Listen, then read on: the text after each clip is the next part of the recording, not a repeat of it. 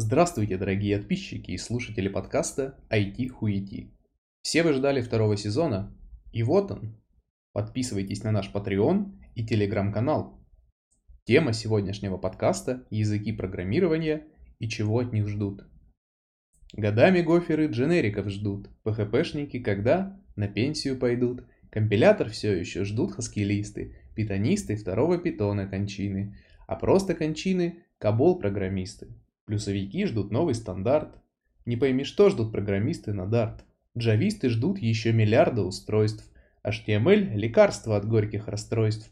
Фронтендеры фреймворка еще одного. И только перловики уже не ждут ничего. Про каких-то терпил написал я стихи.